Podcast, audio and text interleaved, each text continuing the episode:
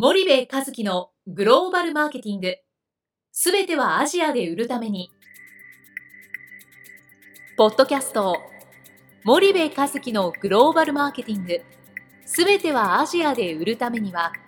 過去10年間で1000社以上の海外展開の支援を行った森部和樹が、グローバルマーケティングをわかりやすく解説します。グローバルマーケティングとは、世界のニーズに応えて利益を上げること。アジアで売るためには、ものづくりプラスグローバルマーケティングを武器とした戦略を持たなければなりません。日本には素晴らしい企業が多く存在します。その企業とともにアジア市場を目指したい。再び、ジャパンアズナンバーワンと呼ばれる時代を作りたい。森部和樹は、そんな思いを持ちながらこの番組を皆様にお届けいたします。皆さんこんにちは。弊社より配信中の動画番組のご案内です。弊社ではスパイダーチャンネルという無料動画番組を配信しております。この動画番組は日本企業の海外販売チャンネル構築のノウハウを無料でお届けする番組です。またグローバルビジネスに関するさまざまな情報もお伝えしています。毎週火曜日金曜日の週2回配信。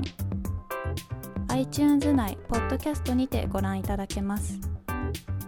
iTunes にて番組タイトル名スパイダーチャンネル。大文字で SPYDERCHANNEL と検索ください。自動で最新動画がお手元に届く購読手続きが行えます。ぜひご覧ください。こんにちは、ナビゲーターの東忠夫です。こんにちは、森部和樹です。じゃあ、森部さん、あの、はい、前回、あの、まあ、海外に向いてる人と言ったら変なんですけども、はい、まあ、日本の組織だと、はい、まあ、出る杭の人の方が、海外で、まあ、成功しやすいって言ったらいいんですけども、はいはいはい海外では型にはまりやすいって言ったらい。いんでしょうか、はい。はい、そういった傾向があると思うんですけど、逆にそれって日本の企業からしたら、うん、多くの日本企業は多分そういう判断を下さないじゃないですか。うん、出る杭の人をわざわざ海外に送って、うん、そこで成功させようって意図的にやってる企業って私、うん、結構見てると少ないと思うんですよね。そそうですよね。そうすると、まあ、組織的に言うと、それって結構勇気がいることのように思えるんですけど、はい。はい、逆を裏返せば多くの企業は海外に向かないであろう人を海外駐在員として送り出している可能性がある,、あるということにも聞こえるんですが、はい、その辺はどうどうなんですか、ね、いやその通りだと思いますよ。そもそも帰任前提での海外不倫じゃないですか、はい、3年から5年で帰任と。うんうんで3年から5年で帰任をしてしまうっていうことでも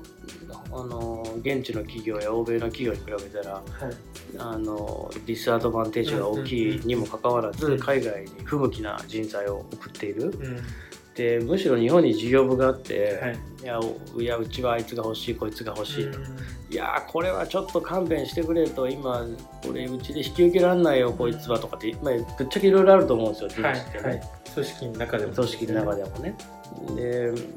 人が決めてる話ですから、はいはい、人事部が見て決めてるわけではないでしょ？そのそ全てをね、うん、当然そこには好き嫌いもあるだろうし、うん、能力もあるだしいろんな要因で決まってて、うん、でまあそうやって出されていくわけなんですけど、結果としてねそれで日本ではちょっとあの NG と思われてるような人が海外に出されてそこで成果を上げたっていうケースも当然あるでしょうし逆に日本で優秀で海外にねあの出てってなかなか成果上がらずあのちょっと腐って帰ってきちゃったっていうケースもあるでしょうしまあそこはやっぱ戦略的じゃないとは思いますよ。そのでそもそもねえっ、ー、とあの日本人を送り続けてるっていうことがもう大前提として本当は間違ってるんですけどね。うんそれ記任前提記任前提でね。だって記任、そのまあ現地法人行くと、まあ、我々もいろいろ面会したりインタビューさせてもらったりする機会があるんですけど、はい、現地社員の方がもう10年とか15年います、下手したら20年います、でまあ現地法人の社長なのかある程度の立場として日本人の人が1年目で来ちゃいます、ってなると結構組織がアンバランスな感じを客観的に見ると受けるんですけども、そういったのって外資系はないですよね、うん、もうそこがね本当に遅れてて、うん、でねこれをねそのグローバルな環境にいない人にいくら言ってもねやっぱり分かんないですよね。うん、ででもこれってもう本当にクリティカルな日本企業の問題でその我々のねあのいう欧米の先進的なグローバル企業、アジアに白人なんかいないじゃないですか、うん、3年4年で土壌作ってオペレーションの仕組み作って、うん、それをリージョナルヘッドクォーターとか本国からモニタリングして管理をする、うん、であとは現地の優秀な人材を育てて彼に一切を任せると。いう現地の人主導な現地の事業をやっていくわけでいつまでも日本人が出ずばってってそこであの事業をやる、で3年から5年で起任して1ヶ月で引き継ぎって何引き継げんだっていう話ですよね。でそれの繰り返しなんでどんどんどんどん言ったらちょっと進んでまた戻ってみたいな。なんか、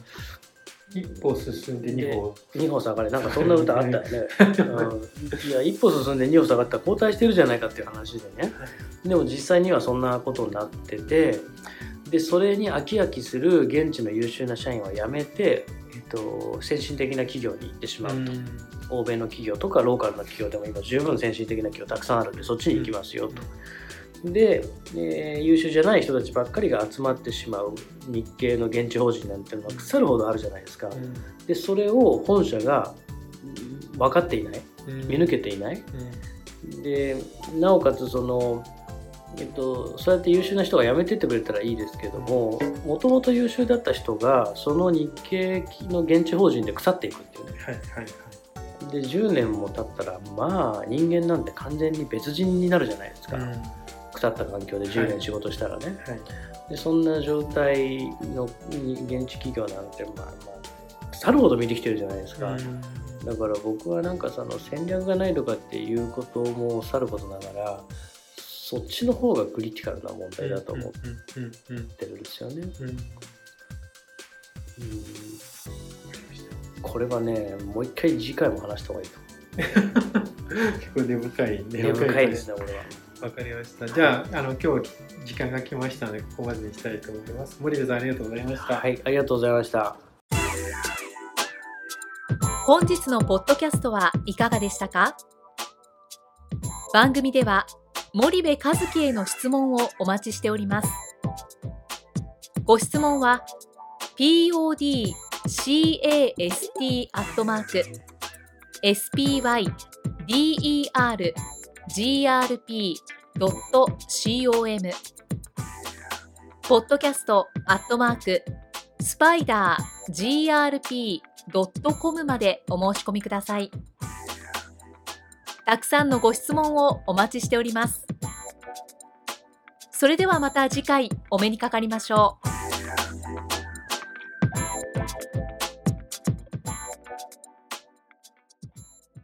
森部和樹のグローバルマーケティング。この番組はスパイダーグループの提供によりお送りしました。